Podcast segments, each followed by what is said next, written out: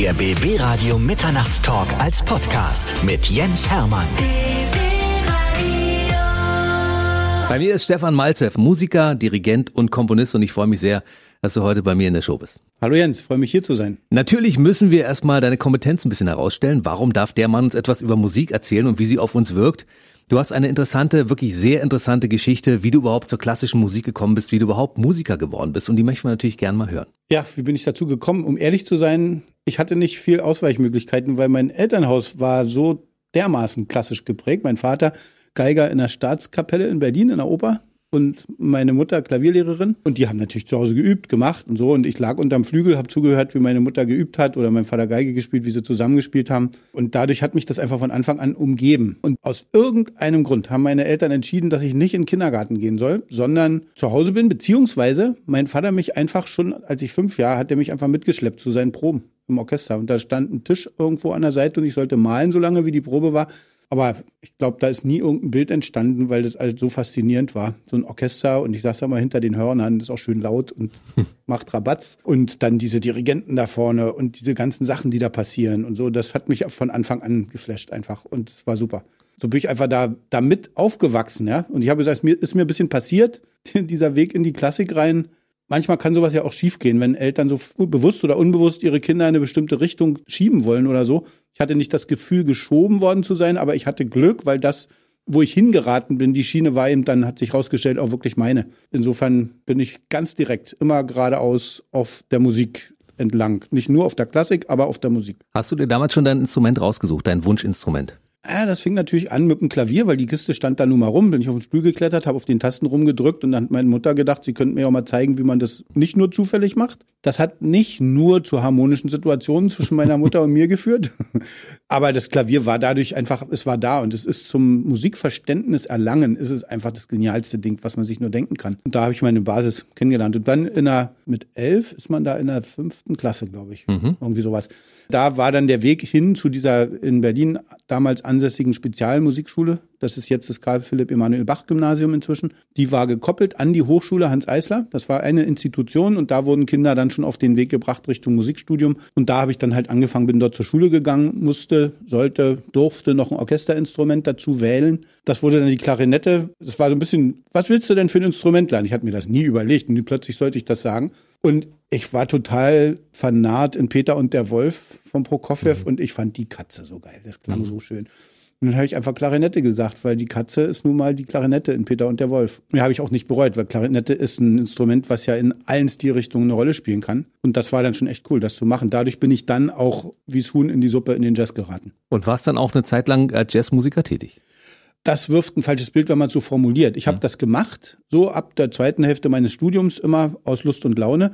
Und ich trete auch auf mit der Klarinette oder am Klavier, auch ein bisschen am Vibraphon, mit Freunden, wenn es Anlässe dafür gibt. Aber es ist nicht so, dass ich jetzt als Jazzmusiker mich identifiziere und damit dann loslaufe, um das straight zu machen. Du warst das, schon mehr in der Klassik unterwegs, auch damals schon. Ja, unbedingt, ja, ja, ja. Also meine Sozialisation musikalisch ist eindeutig der klassische Background. Wann hast du angefangen, das erste Mal für dich Klassik zu entdecken? Wie alt warst du da? Na, das ist natürlich mit diesen Orchesterbesuchen mit meinem Vater passiert, weil die haben Klassik gespielt da im Orchester. Und ich weiß, dass mit fünf Jahren wollte meine Mutter, dass ich häkeln lerne. Das war ja ne DDR-Schule, hm. ja, ja. war dann auch Handwerk, Fakultativ Handwerkunterricht und diesen hm. ganzen Kram. Und ich habe dann, da waren zwei Schallplatten zu Hause, eine fünfte Beethoven und eine sechste Beethoven. Und ich habe häkeln gelernt und habe dabei diese Schallplatten gehört, ununterbrochen. Das, meine Eltern haben es ausgehalten das ist schön. Das war sicher ein sehr intensiver Punkt. Wie haben deine Klassenkameraden reagiert? Die haben damals wahrscheinlich komplett andere Musik gehört. Die waren im, Pop unterwegs oder haben vielleicht so ein bisschen Rock schon gehört, weiß ich nicht, in den 70ern mhm. so Kiss und, und was es da so gab. Und du hast Klassik gehört. Ja, um ehrlich zu sein, ist dieses Thema Klassenkameraden oder so, ist, ich kann da gar nicht viel davon erzählen, weil ich durch die Art halt, wie ich auch aufgewachsen bin, nicht Kindergarten. Hm. Das Einzige, was sie dann irgendwann gemacht haben, mittwochs vormittags, haben sie mich dann in, der, in diesem Staatsopernkindergarten doch da sollte ich hingehen, damit ich auch mal mit anderen Kindern zu tun habe. Das hat sicher viel geprägt für mich und auch in meinem Leben, weil natürlich kam ich dahin in eine Truppe von Kindern, von Fünfjährigen, die die ganze Woche miteinander rumtoben und immer mittwochs kommt dieser komische Typ da, den keiner kennt und mhm. der auch zu niemandem Draht hat. Und dieses Außenseiter sein, dieses von außen mit dabei sein, das habe ich da schon gleich mitgekriegt. Und so war es in der Schule dann eigentlich auch. Also ich weiß, dass ich auch von unserer Klassenlehrerin und so wurde ich immer als der Außenseiter behandelt, hingestellt, teilweise auch nicht sehr schön, so ein bisschen mobbingmäßig. Das ist nicht in Ordnung. Deshalb sind wir das als, stimmt. Deshalb sind wir als BB-Radio auch Unterstützer der Kampagne Stop Mobbing von Carsten Stahl. Bin ich sofort Mitglied davon. Man darf Kinder, die anders sind, nicht irgendeinen Stempel geben und schon gar nicht vor den Klassenkameraden. Das geht nicht, ja. das geht gar nicht.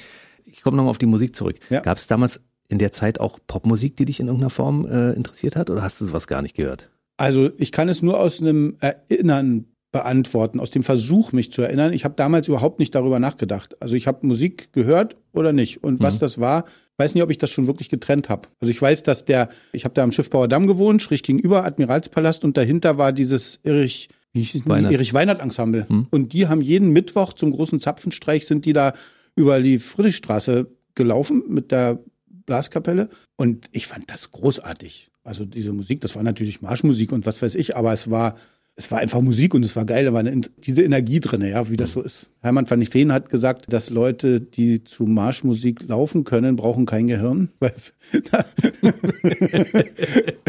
Aber gut. Also das war, es war einfach Musik. Wenn Musik war, war es geil. Wir müssen nachher unbedingt dein neues Projekt Einfach Musikakademie besprechen. Das ist wirklich ein tolles Projekt, was wirklich auch ein bisschen Zeit in Anspruch nimmt. Aber der Weg bis dahin ging ja noch über den Generalmusikdirektor und Chefdirigent der Neubrandenburger Philharmonie. Und ja. bis dahin gab es ja noch so zwei, drei Stufen in deinem Leben, mhm. die auch sehr wichtig sind, wie ich finde. Unbedingt. Also in, halt in der Hans-Eisler-Hochschule in Berlin studiert, hatte als Hauptfach, so nannte sich das, das Dirigieren und als zweites Fach daneben Klavier und dann noch Klarinette was nicht der Norm entsprach. Drei Fächer war eigentlich nicht vorgesehen und ich wollte dann aber unbedingt auch noch Komposition studieren. Hm. Und damals im zweiten Studienjahr, als ich das angemeldet habe, hieß es dann, da muss ich eine Sache von den anderen dreien dann weglassen. Und dann habe ich einfach in der zweiten, im zweiten, Ende zweites Studienjahr die Klarinette, sogenannt Staatsexamen gemacht, damit ich das abschließen kann und dann halt als drittes Fach neben Klavier und Dirigieren die Komposition gehabt. Was echt ein wichtiges Thema in meinem Leben auch war und auch noch ist. Das Komponieren, Arrangieren und so. Mhm. Nach diesem Studium bin ich dann, auch das war ja DDR-typisch, dass man am Ende des Studiums erstmal dahin geht, wo der Staat einen braucht. Das mussten wir am Anfang des Studiums alle unterschreiben und mein Platz, den ich dann ergattern konnte, das war sensationell. Ich habe angefangen als Kapellmeister in Schwerin am Staatstheater. Und Kapellmeister hieß eben, dass ich nicht die Knochentour machen musste, die viele Dirigenten in dem traditionell üblichen Weg machen, nämlich am Klavier sitzen, Proben begleiten, mit den Sängern ihre Partien üben und dann irgendwann darf man auch mal was dirigieren, sondern ich hatte halt einfach Glück. Ich durfte gleich ans Pult und auch ähm, eine der ersten Sachen, die ich da dirigiert habe, war La Boheme von Puccini mhm. oder Othello von Verdi und eigene Einstudierungen habe ich gemacht mit My Fair Lady gleich am Anfang und also es war so richtig Kopf über rein in dieses kalte Wasser. Und das hat Spaß gemacht und war eine Herausforderung, aber also einen besseren Start, muss man sagen, kann man in dem Job eigentlich nicht haben. Und von da an war ich dann 13, 13, 13,5 Jahre in Schwerin mit auch Jazz, mit Kollegen. Einfach auf dem Theaterfest haben wir gespielt, habe komponiert in der Zeit eine Oper, die die sogar aufgeführt haben in Schwerin, ein Kinder-Familienopernstück, großes Ding. Danach bin ich nach Gießen an das dortige Stadttheater, da war ich Chefdirigent. Sehr gut. Und das ging dann relativ schnell, dass ich von dort aus weiter bin nach Neubrandenburg als Chefdirigent zur Philharmonie. Und da war ich dann wieder 14 Jahre. Also du warst so ein Wunderkind mit einer besonderen Begabung und äh, auch mit riesig Glück in deiner Vita. Wenn man das so liest, das mhm. ging wirklich immer Stufe für Stufe nach oben. Klingt das so für, äh, nach Wunderkind, ja, wenn du das so hörst? ich finde schon, ja. Okay. Ja, also naja. auch diese Begabung, auch Kinder, kleine Kinder, die dann neben dem Orchester liegen und sagen, oh, das ist genau mein Ding. Das, ist, das muss mit einer besonderen Begabung zu tun haben. Aha. Warum hast du irgendwann äh, das Dirigat niedergelegt und den Generalmusikdirektor? Zwei Antworten auf dieselbe Frage. Hm. Äh, niedergelegt sozusagen habe ich ja den Posten, den Job des Chefdirigenten da in Neubrandenburg. Nicht niedergelegt habe ich die Tatsache, Dirigent zu sein. Also dieser Beruf ist ja eh einer, der auch viel in der freien Szene stattfindet ähm, wo ich zugegeben viel weniger Kontakte geknüpft habe, als viele meiner Kollegen das machen ihr Leben lang. Weswegen das nicht überbordend viel war, aber es war so, dass ich regelmäßig einfach irgendwo Dinge zu tun hatte, auch als Dirigent. Und ja, ich war 14 Jahre lang, war ich da in Neubrandenburg Chefdirigent und wir haben dort eine ganze Menge schöne Sachen auf die Beine gestellt mit dem Orchester und dem Team gemeinsam. Da ist ja auch mit der Neubrandenburger Konzertkirche, weiß ich nicht, inwieweit dir das jetzt ein mhm. vertrauter Begriff ist, aber das ist ja doch schon ein ganz exquisiter Ort zu, mhm. für klassische Musik. Als die eröffnet wurde, habe ich meinen Job als Chefdirigent da angetreten und hatte im Vertrag die Aufgabe, diesen Saal auch populär zu machen durch Projekte und Ideen. Hat geklappt. Ja, das stimmt. Mhm. Äh, und da sind so Sachen entstanden, wie zum Beispiel diese Neubrandenburger Konzertnächte, die ich mir überlegt habe und die dann 50 Auflagen erfahren haben bis 2017. Und dann nach diesen 14 Jahren gab es Entwicklungen auf verschiedensten Ebenen. Also durchaus auch ein bisschen Spannungen mit dem Orchester, mit Teilen dann natürlich, die dann auch mal einen anderen Chefdirigenten haben wollten. Auch politische Entwicklungen zu dieser Zeit in Mecklenburg-Vorpommern, diese sehr hart geführte Diskussion über die Zukunft der Orchester und der Theaterstandorte, in die ich mich also mit einem sehr klaren Bekenntnis zu dem Orchesterstandort Neubrandenburg eingebracht habe, was in der Region nicht so gern gesehen war, weil wir waren verbunden mit dem Neustrelitzer Theater. Und in der Gesamtstruktur Mecklenburg-Vorpommerns habe ich aber vertreten die Ansicht, dass im Fokus dieser ganzen Region stehen muss die Kombination aus diesem Wahnsinnssaal und einem spielfähigen Orchester. großen Orchester. Hm. Und das hat nicht nur Freunde gehabt und mit politischen Entwicklungen und so weiter. Irgendwann war das schwer und dann sicherlich auch richtig, dass 2015 ich dann da weg bin. Zu dem Zeitpunkt hat sich das natürlich nicht so relaxed angefühlt, wie ich das jetzt erzähle, hm. weil ich habe gedacht, ich verlasse hier einen Kampf an einer Stelle, wo er noch nicht fertig ist. Aber gut, das ist irgendwie jetzt im Rückblick, würde ich sagen, war es genau der richtige Moment, um auch Platz zu haben, endlich im Kopf für andere Sachen. Du hast deine eigene Firma gegründet, genau. Musica Causa Est. Ja. Und damit machst du tolle Sachen, wie ich finde, denn die Einfach Musikakademie, das ist eine Geschichte, die müssen wir wirklich mal im Detail auseinandernehmen. Okay. Der Grundgedanke dahinter, der ist für mich so spannend und den solltest du bitte mal erklären. Ja, der Grundgedanke, der hat damit zu tun, dass ich im Laufe der ganzen Zeit, die ich als Musiker im Kontakt mit Publikum erlebt habe, verschiedene Dinge beobachtet habe. Der eine tatsächlich bei uns im Konzertsaal, dass dieser berühmte, wir sagen mal aus Spaß, der berühmte grau oder silberne Teppich im Parkett, also dieses Älterwerden des Durchschnitts eines regelmäßigen abonnierten Klassikpublikums, weiß, da gibt es im Moment Trends, die den Anschein erwecken, als wäre das gar nicht so. Aber das, was ich vor Ort erlebt habe, erzählt diese Geschichte. Klassikpublikum wird älter. Mhm. Und dann über verschiedene Geschichten die Tatsache, dass das Wissen über die Grundelemente der Musik bei den Menschen, auch bei denen, die sie gerne und viel hören, immer weniger wird. Dass das immer weniger eine Rolle spielt. Und da habe ich angefangen, mich damit zu beschäftigen, wo das eigentlich herkommt, warum das so ist. Und hast ein und, Angebot gemacht für Musikinteressierte. Genau. Das war sozusagen der erste Einstieg, dann Stefans Musikworkshop hieß das. Das war eigentlich, könnte man sagen, fast so ein bisschen ein Marketing-Idee dahinter von unserem Betrieb mit der Brandenburger Philharmonie auch an junge Leute ranzukommen. Also dieser Klassikoper da, hm. der setzt sich jetzt mal ins Klavier und erzählt den jungen Leuten ein bisschen was über die Zusammenhänge und Gemeinsamkeiten von klassischer und moderner Popmusik. Und das hat echt Spaß gemacht. Und das hat so schnell auch ein irres Feedback gekriegt. Also nach einem Jahr, dass es das Projekt gab, habe ich dafür einen junge Ohrenpreis gekriegt. Und dann kam eine Grimme Online-Award-Nominierung und ein deutscher Webvideopreis. Da dachte ich, boah, das ist geil. Internet, dieses Format, das fetzt, da kann man was draus machen. Und das eigentlich war der Moment, woraus die Idee entstand, dann diese Firma zu gründen, als Basis über ein großes Online-Projekt, Formate zu entwickeln, die jedem, der Lust dazu hat, das zeitgemäß anzubieten, wie man sich heute mit den Inhalten, Hintergründen und dem Funktionieren von Musik beschäftigen kann. Und zwar genreunabhängig. Ne? Also nicht nur als Klassik, sondern das Verrückte ist ja, dass die, ob du jetzt nimmst von Johann Sebastian Bach Musik oder von Shostakovich oder von wem auch immer bis hin zu Lady Gaga und Rammstein, all diese Musik ist ja gemacht aus denselben zwölf Intervallen. Das sind nur zwölf, mhm. nicht mehr. Und keiner von denen, noch das schrägste Zeug, was du dir anhören kannst, entsteht aus irgendetwas anderem als aus Kombinationen von nur zwölf verschiedenen Elementen. Das zeigt so ein bisschen, was für ein Riesenuniversum das ist. Mhm. Das macht einfach auch Spaß, wenn man dann irgendwann kapiert, dass da eine Melodie bei Gentleman, ein Eva Cassidy-Song hat der gecovert Super schöne Musik. Und was ist das? Eine Harmonie- und Melodiefolge in Kombination, die exakt einem Ausschnitt aus einer Musik von Felix Mendelssohn Bartholdy entspricht aus dem 19. Jahrhundert. Und an beiden Stellen weckt es die gleichen Emotionen, wenn man das hört. Da ist es so herrlich. Es macht so einen Spaß, sich damit zu beschäftigen und auch natürlich dadurch, dass man das vorführt, was da passiert, den Leuten das ins Bewusstsein zu rufen. Weil man entdeckt doch Dinge diese Musik. Das ist doch wie das Universum, wo man den Sternenhimmel anguckt. Und wenn man das macht, sieht man da oben diese hübschen Bilder und die Sterne und wenn man plötzlich versteht, wie, dass das nicht zweidimensional ist, sondern was sich dahinter alles verbirgt, an Wissen, an Schönheit und sonst was, öffnet sich einfach ein Horizont. Und genauso ist mit Musik. Du kannst sie entweder hören, das ist dann das, was ich zweidimensional nennen würde, oder du entdeckst plötzlich, was führt eigentlich dazu, dass diese Musik so klingt, wie sie klingt. Und warum packt die mich denn eigentlich? Und warum packt mich die Musik ja und die nein? Weil es gab damals schlechte Musik und heute schlechte Musik. Es gab damals Hits und heute Hits, ne? Ja. Also die, Beethovens Neunte war damals ein Hit. Ja, na klar. Definitiv. Jetzt kommen wir an eine ganz spannende Stelle. Ja. Wenn bestimmt, in bestimmten Kreisen, wenn man sagt, Justin Timberlake und neunte Beethoven, und jetzt vergleichen wir das mal, dann gibt es ganz oft sofort dieses Oben-Unten-Ding. Also, ne, oh, neunte Beethoven, große Klassik, und das ist natürlich viel wertvoller und viel komplexer und so. Ja, das ist komplexer, aber es ist nicht eine Frage von guter und schlechter Musik.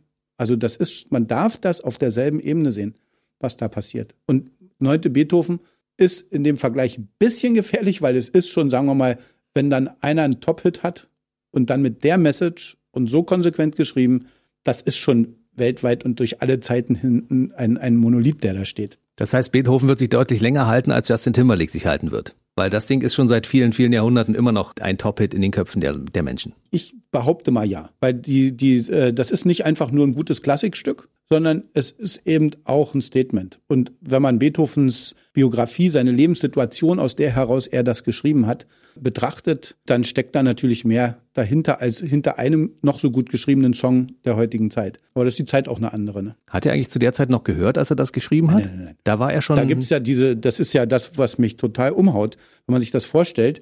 Die Uraufführung der neunten Sinfonie fand statt in einem Raum, wo 2000 Leute zugehört haben. Und Beethoven stand auf der Bühne während der Aufführung hinterm Dirigenten und hat zugesehen, wie die das spielen. Stand ganz dicht am Orchester, damit er wenigstens ein bisschen was hört. Und als die Leute am Ende dieser Sinfonie angefangen haben zu schreien vor Begeisterung und zu applaudieren und haben Lärm gemacht, weil sie wussten, der Meister hört nichts, stand er auf der Bühne mit dem Rücken zum Publikum und hat sich nicht getraut, sich umzudrehen, weil er nicht wusste, ob jemand klatscht. Unfassbare Geschichte. Dann hat er sich, hat man ihn angestupst, er darf sich umdrehen. Und dann standen die Leute und haben ihre, ihre, weiß ich nicht, ihre Mützen und Zeug durch die Luft geschmissen, damit er die Begeisterung sieht, weil er sie nicht hören konnte. Ist irre, oder? Ist irre, ja. Und deshalb, lieber Stefan, höre ich dir so gerne zu, weil du so tolle Geschichten erzählen kannst. ja. Wir lassen uns mal kurz über meinen Musikgeschmack reden. Also wenn man mich immer fragt, was Okay. hörst du so für Musik? Dann sage ich immer, ich kann das gar nicht so genau definieren. Ja. Ich bin ja Radiomann, dementsprechend mag ich Radiomusik. Hm? Äh, aber ich kann mich genauso gut in ein klassisches Konzert setzen und Hm? mir Mozart anhören und mir laufen die Tränen vor Begeisterung. Mhm. Oder ich kann in ein Rockkonzert von Rammstein gehen und finde das total geil. Ich kann mich nicht festlegen. Mhm. Ja. Jetzt sag du mir doch mal, als jemand, der sich damit auskennt, warum kann ich dann meinen Musikgeschmack nicht definieren? Vielleicht hast du das ja gerade getan, weil die Beispiele, die du sagst, das sind immer Momente, in denen Musik dich berührt. In irgendeiner Art und Weise. Und ich kann mir gut vorstellen, dass dein Musikgeschmack sich, nennen wir es mal, horizontal, kann man das jetzt mal versuchen, horizontal, vertikal. Wir haben durch alle Zeiten Musik, die einen bestimmten Anspruch mitbringt, die gut gemacht ist, die professionell gemacht ist und die tatsächlich imstande ist, durch die Art, wie sie gemacht ist, Menschen zu erreichen und zu berühren. Da gibt es dann welche, die lassen sich eher berühren von klassischer Musik und dann gibt es welche, die brauchen einfach was ganz anderes. Aber alle sind dabei, dass es gute Musik ist, nennen wir es ruhig mal so. In allen Zeiten, so wie du eben gesagt hast, hat es das gegeben. Die Musik, die Pille-Palle ist, die damals wie heute als Massenware produziert wird. Aber auch heute gibt es halt jede Menge Zeug, das ist einfach nur Gedöns. Das wird Musik genannt, weil man irgendwie das Gefühl hat, da wechseln sich verschiedene Tonhöhen ab und es klingt so wie Musik. Für mein Gefühl ist es oft aber gar keine. Also müsste man einen neuen Begriff dafür finden. Und vielleicht ist dein Musikgeschmack einfach der, dass du spürst, wenn mich eine Musik berührt, das ist mein Geschmack. Völlig egal was. Also damit kann ich gut leben, wenn ich jetzt sage, mein, ich habe einfach einen sehr guten Musikgeschmack, weil ich mir von allem das Beste raussuche. Musik mit Emotionen, die mich catcht, die mich greift. Ja, das ist also mein Musikgeschmack und das Spektrum geht von Klassik bis Ja. äh, Rock. Diese Idee, dass man äh, Musikgeschmack mal nicht mehr nur horizontal definiert, im Sinne von links und rechts, die Musik oder die Musik, sondern dass man das sagt, nee, Moment mal, vielleicht gibt's ja auch diese Ebene vertikal. Also cool, finde ich super. Du hast gesagt, die Musik verändert sich gerade und die Musik verändert die Menschen, weil das, was im Augenblick gehört wird, ist weniger als das vor ein paar Jahren noch war. Das Spektrum wird immer enger und äh, du möchtest dafür sorgen, dass das Spektrum breiter bleibt, also dass die Leute sich bedienen in dem großen Spektrum an Musik und nicht so eindimensional werden. die Geschichte ist, ist sehr ambivalent, weil man kann lesen in, in Veröffentlichungen im Moment darüber, dass die Klassik boomt, dass die, das Interesse auch junger Menschen an Klassik immer größer wird. Äh, Umfragen belegen das, die Abrufzahlen bei Spotify belegen das und die Gesamtzahl von Konzertbesuchern belegt das und so weiter. Also man findet das überall und Statistiken sagen und all das, ne? Da steht dann, dass eben die zigtausend Leute, die bei den Berliner Philharmonikern am Brandenburger Tor waren, als die Neunte gespielt waren, sind ja belegt dafür, dass die Klassik keine Krise hat. Also ich möchte mal behaupten, das ist, das sagt gar nichts. wenn ans Brandenburger Tor zu einer Aufführung der neunten Beethoven mit Kirill Petrenko und den Berliner Philharmonikern zigtausende Leute kommen. Weil es ist einfach ein Event. Die Leute sind zu einem Event gegangen. Und dass bei diesem Event die neunte Beethoven gespielt wurde, das ist großartig. Aber die Leute sind nicht zur neunten Beethoven gekommen. Es war aber alles da, was man braucht. Es war eine Location da, es war äh, ein Star da, also das Ja. Orchester in dem Fall, und es war ein Hit da, ne? Ja, und äh, diese, diese Nummer mit dem Kirill Petrenko, Ja. diese Kombination nach Simon Rattle, was soll eigentlich kommen? Simon Rattle ist der erste Dirigent in der Geschichte der Berliner Philharmoniker, der diesen Job von sich aus abgegeben hat. Das ist ja auch irgendwie, das kennen die nicht, weil wer da mal ist, höher bleibt geht nicht, Mhm. sagt man ja immer, ne? Und nur Superstars auf der Bühne und was ja ganz oft bei Leuten, die die neunte Beethoven hören, die denken, sie hören die neunte Beethoven, die hören Freude schöner Götterfunken. Dass dieses Stück aber vorher noch eine fast eine Stunde andere Sachen hat, sind den meisten Leuten nicht so vertraut. Da fehlt wieder das Grundwissen. Deshalb bist du ja angetreten, Ich- um das den Leuten wieder ein bisschen Ich vermute, beizubringen. dass das das ist, ja, Ja. weil die, also die Fähigkeit in eine Musik hineinzuhören und sich auch die Zeit und die Ruhe zu nehmen, nicht das Event zu erleben, sondern die Idee, Mensch, ich habe gerade für mich entdeckt, dass Beethovens Neunte, ja, kennt man, und jetzt habe ich hier plötzlich die zweite Sinfonie von Beethoven. Und in dieser zweiten Sinfonie, die er geschrieben hat, in dem Lebensalter, wo er kapiert hat, dass das mit seinen Ohren kein gutes Ende nimmt, dann schreibt er seine zweite Sinfonie. Und in dieser zweiten Sinfonie, die noch ein richtig schönes, helles, klassisches Werk ist, gegenüber dieser vielen anderen Stilistik, die Beethoven später geschrieben hat, da ist ein Takt drinne, der ist fast identisch mit dem Beginn der neunten Sinfonie. Das wissen aber nur die, die sich damit mal beschäftigt haben. Und um das zu spüren, man muss das, also ich, zugegeben, das ist, das ist schon äh, Hardcore. Aber den Fokus aufs Hören zu legen, das geht nur über Beschäftigung mit dem Hören. Und da sind wir beim Thema, weil du hast nämlich gesagt, Hm? die Grundbildung der Schüler in unseren Schulen, die notwendig sind, um Musik überhaupt zu verstehen, weil es so wichtig ist. Lass uns das abstufen in zwei Sachen. Es gibt an einem Teil der Grundschulen in Deutschland, das sind zwischen 20 und 40 Prozent der Grundschulen in Deutschland, gibt es fachlich ausgebildete Lehrerinnen, die auch Musik als Fach haben und das den Kindern vermitteln. Und da gibt's enorm super Zeug. Und da sind Projekte im Gange und da wird gemacht und es ist alles total schick und gut. Aber der Rest, und der Rest ist eindeutig deutlich mehr als die Hälfte. Da wird ausgeholfen durch auch wieder Lehrende, die das als sogenannte fachfremde Lehrer machen und den Kindern aus der Basis ihres eigenen Musikverständnisses und Wissens, also da hat jemand Gitarre gelernt, ein bisschen sich selber mit Musik beschäftigt und springt in die Lücke und sagt, okay, ich gebe den Kindern was weiter. Das ist super, aber ist natürlich dann oft nicht mehr das Vermitteln von Grundkenntnissen der Basis von Musikverständnis. Kann es nicht sein. Aber der ganz große Rest in Deutschland ist tatsächlich so, dass es unendlich viele Schulen gibt, an denen die Kinder ohne einen geführten Kontakt zur Musik aufwachsen. Und das führt wiederum am Ende dazu, dass sie bestimmte Dinge nicht mehr verstehen und nicht mehr kapieren. Ja, also das Interesse ist dann gar nicht mehr, wie, wie auch. Also äh, wenn man dann parallel dazu diese Omnipräsenz, diese einfache Verfügbarkeit von Beschallung über Spotify, über dieser, über wie sie alle heißen. Das heißt also, ich krieg plötzlich was um die Ohren gehauen, ohne noch einen Bezug dazu zu haben, wie entsteht das eigentlich? Was bedeutet es eigentlich für Know-how, Musik tatsächlich zu schreiben, zu machen, damit es Musik wird? Und dazu kommt, nächster Schritt, wenn ich dann diese ganzen leicht verfügbaren Programme auf den Rechnern, auf den Pads habe, mit denen ich ohne irgendwas über Musik zu wissen, nur durch das Aneinanderreihen von vorgefertigten Patterns, kann ich was machen, das klingt, wenn ich es geschickt mache, wie ein cooler Song. Das mache ich jetzt einfach. Zack, Programm runterladen, auf der App drei Sachen nebeneinander schieben, noch irgendwie drei Klicks und dann habe ich plötzlich einen Groove und eine Harmoniefolge und denke, boah, ey, das habe ich gemacht. Geil. Aber du weißt nicht, wie es Ich funktioniert. habe überhaupt keine Ahnung, wie es funktioniert. Das wäre so Ähm, wie ein Pilot, der zum Beispiel in seinem Cockpit sitzt und das Ding fliegt und nicht weiß, wie ein Flugzeug funktioniert und Aerodynamik und so. Außer, ne? dass es ziemlich hoch ist und sieht Ja, genau. geil aus, wenn ich aus dem Fenster gucke. genau. und, und dieses, ähm, also wo führt das hin? Klar, die Frage, du hast sie erst auch gestellt. Warum ist es eigentlich so wichtig mit der Musik? Also, pff, kann sie doch hören und ist auch gut und dann ist das so.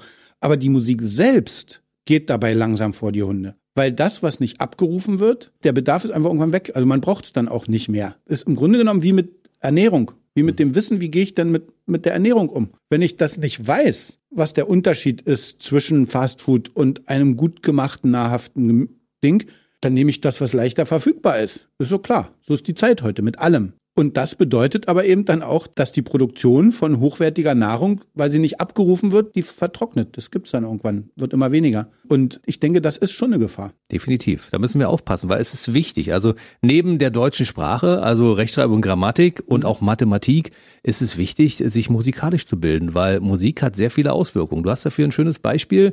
Also da kann man verschiedene Aspekte bringen. Der eine davon ist tatsächlich der mit der Gesundheit, die Kombination, die Auswirkungen von Schall auf Flüssigkeiten. Das ist einfach ein physikalisches Ding, das hat mit Musik überhaupt erstmal nichts zu tun. Aber stell dir vor, du hast ein Wasserglas stehen, diese berühmte Szene aus Jurassic Park 1, wo auf dem in dem Auto vorne ein Wasserglas steht, auf dem Armaturenbrett und dann kommt irgendwo von weit her dieser Sau, ja. Monstrosaurus da angelaufen und man hat gar nichts. Da sind die ja alle noch total happy und denken, die Welt ist in Ordnung. Und dann plötzlich siehst du einfach in dem Wasserglas plötzlich diese Wellen immer so mit dem Aufstampfen. ne? So Also das, was da passiert, ist Schall zu Wasser. Schwingung verändert das Wasser. Und genau das ist, wenn wir zu 70 Prozent das Gehirn zu 90 irgendwie, ne? Das ist ja noch mehr. Also Nur jedes Wasser. Schallereignis, mit dem wir uns umgeben, beeinflusst unsere Körperflüssigkeiten. Soweit mal Punkt. Wenn du dir jetzt vorstellst, dass du irgendwas hörst, wo es einfach im Hintergrund immer duff, duff macht und die tiefen Klänge, die dann natürlich noch kräftiger wirken und das kommt dann aus einer elektronischen Quelle, die nicht mal mehr dafür sorgt, dass die die Abstände dieser Ereignisse ungleichmäßig sind, so wie die Natur des Menschen, wenn er selbst noch so genau spielt, ist das immer irgendwie schwankt das Tempo, sondern dieses elektronische Zeug haut immer im Millisekunden genauen Rhythmus aufeinander. Das beeinflusst das gesamte vegetative Nervensystem. So. Negativ. Na klar, na wie Mhm. sonst? Ja. Es gab mal ein interessantes Beispiel, was ich von dir gehört habe. Es wurden zwei Pflanzen in zwei verschiedene Räume gestellt, die optimale Bedingungen hatten, um zu wachsen. ja, genau. Und eine Pflanze wurde mit Rockmusik beschallt und eine mit Klassik. Was ist passiert? Ich beantworte das gleich, möchte aber aufpassen, dass nicht der Eindruck entsteht, wir kommen jetzt hier in eine Fährte, Klassik gleich gut, Rockmusik gleich schlecht. Nein, um Gottes Willen. Das, das wollen wir nicht, ne? Nee. Das ist echt äh, Bekenntnis dazu. Auch übrigens in der Einfach Musikakademie. Da geht es nicht um eine Vorliebe, sondern es geht einfach, was wir gesagt haben, diese Horizontale. Ja? Da ist in einer Ecke vom Raum hängt eine Box, so ist die Versuchsanordnung. Und dann lassen die diese Grünpflanze wachsen und in der Box mit der klassischen Musik, da wächst die Pflanze und umarmt förmlich dann diesen Lautsprecher und wächst da so hin und rankt sich da dran entlang. Und in der anderen wächst das Ding weg von der Musikquelle. Könnte auch reiner Musikgeschmack gewesen sein. Das wissen wir nicht. Das wissen wir nicht genau, wie die Pflanze ja. so drauf war. Ne? So, genau. Aber ich spreche das jetzt sogar an in Restaurants manchmal, wenn dann da Sachen laufen, die einfach nicht, nicht dem Raum entsprechen und der Situation. Da kommst du in irgendwas rein und da wird geworben damit, dass die die super gesündeste vegane Kost anbieten und alles ist total auf schick gemacht und pur und weiß ich nicht was alles, ja. Und im Hintergrund läuft Chill Out. Und im Hintergrund läuft dieses äh, elektronisch produ produzierte Zeug. Achtung, ich habe inzwischen gelernt, ich darf nicht einfach sagen, elektronische Musik ist schlecht. das ist auch wieder zu eindimensional. Auch da gibt es echt geiles Zeug und großen Schrott. Aber weil der so leicht herzustellen ist und so billig, ist er einfach so omnipräsent. Und dann sind das ja oft Pattern von, also wenn man Glück hat, sind es vier Sekunden, die sich wiederholen. Innerhalb von drei Minuten kannst ausrechnen, wie oft. Da passiert nichts, außer dass wir bombardiert werden mit solchen Schlägen. Und dann brauche ich nicht vegan essen, wenn ich dafür gleichzeitig sorge, dass meine Verdauungssäfte permanent eins aufs Genick kriegen. Da geht so ein Mann wie Stefan Malzew, Musikdirigent und Komponist, natürlich gleich das Messer in der Tasche auf, sagt, so geht das ja gar nicht, Freunde. Ja, also gutes Essen, gute Musik. Obwohl das ja wieder eine Geschmacksfrage ist. Ja. Aber es geht ja bei dir in der Einfach Musikakademie ums Hören. Ja. Und das wird ja bei dir angeregt, weil du hast auch tolle Beispiele, wie man einfach mal bestimmte Dinge hören sollte, damit sie auf einen richtig wirken. Ich sag mal so, die, diese ganze Idee dieser Einfach Musikakademie zielt ja darauf, die Wertschätzung des Hörens einfach jeder für sich wieder mehr in den Fokus zu nehmen. Äh, Und das geht nun mal am besten mit einer Wertschätzung auch der Musik gegenüber. Also das unabgelenkte, verstehende Hören von Musik führt dazu, dass, also mal abgesehen von dem Genuss, den es bereiten kann, ja, den dürfen wir jetzt hier nicht unter den Tisch fallen lassen, einfach dazu, dass eine Fokussierung des ganzen Menschen stattfindet, die in dieser extrem optisch dominierten Welt heute kaum noch stattfindet, wenn man sie nicht bewusst für sich herbeiführt. Das heißt, wir verzichten erstmal auf die Bilder, die wir haben, wenn wir ein Video gucken zum Beispiel, sondern wir einfach, wir konzentrieren uns aufs Hören Ja. und wollen es bewusst wahrnehmen, was da so passiert und das auch genießen können und das Ja. entsprechend verinnerlichen. Mhm. Ja. Spannend ist vielleicht, was das bewusste Hören mit unserem Gehirn macht. Unsere sämtlichen Sinnesorgane, von denen hat keines einen so direkten interaktiven Weg zum Gehirn wie das Hören. Alleine was die Herausforderungen fürs Gedächtnis betrifft. Da ist dieses Ultrakurzzeitgedächtnis, weil ich kann Musik nur dann als Musik wahrnehmen, wenn ich imstande bin, mir zu hören, dass mein Gehirn versteht und sich merken kann, war dieser Ton, den ich da eben gehört habe, so und so hoch, so und so laut und mit welchem Klang. Wenn sich das Gehirn das nicht sofort in Echtzeit ausrechnet und merkt, kann es nicht mehr die Relation zu dem nächsten Ton, der kommt, herstellen. Das heißt, ich habe dann plötzlich keine Verbindung mehr zwischen diesen zwei Klängen. Das Gehirn muss sich erinnern können in einer Supergeschwindigkeit, wie klang das eben, damit es dann spüren kann, was löst denn der nächste Klang bei mir aus. Dann innerhalb eines Songs, den wir hören, innerhalb dieser dreieinhalb Minuten, kann man das schön beschreiben. Dann kommt da die Hook und der Refrain und ich erkenne den wieder. Das habe ich vor 40 Sekunden habe ich das schon mal gehört und ich erkenne das wieder und so, ah, das war das. Das schafft Vertrautheit. Das heißt, auch diese Gedächtnisleistung über diesen Weg hinweg findet statt. Und dann natürlich, dass ich imstande bin, wenn ich das Ding drei Wochen später wieder höre, dass ich diese Folge von Klängen wieder identifizieren kann. Das geht nur, wenn das Gehirn imstande ist, sich diese Klangfolgen auch tatsächlich so zu merken, dass ich sie wiedererkenne. Sonst würde ich atemlos durch die Nacht jedes Mal hören, als wäre es das erste Mal. Weil wäre das schön, weiß ich nicht.